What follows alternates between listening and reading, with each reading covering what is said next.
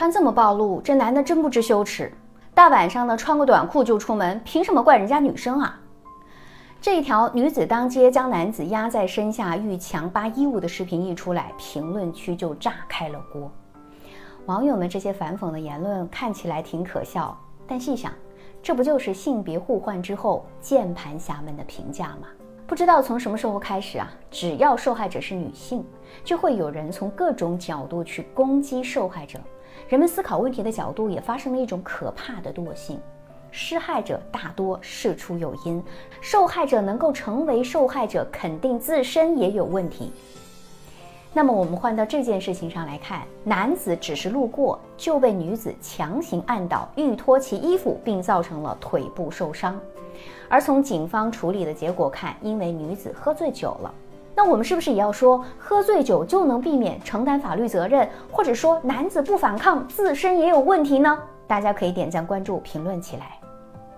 如果是这样。久而久之，不管是男人还是女人，遇到伤害的时候，第一反应都不是去寻求帮助，而是在不停的反思检讨自己：我是不是穿着太暴露？我被侵犯是不是真的自己有问题呀？可事实上，错的根本不是受害者。很多侵害事件发生的时候，不管你穿的是什么，或者正在做什么，都有可能成为施害者的目标。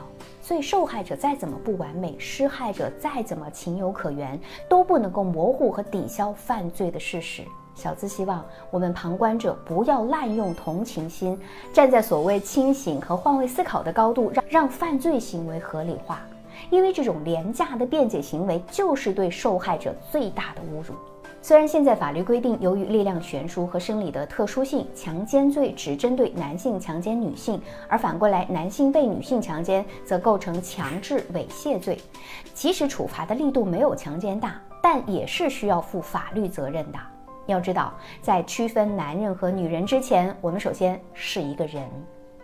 我们需要学会关注和支持受害者，而不是进行性别对立。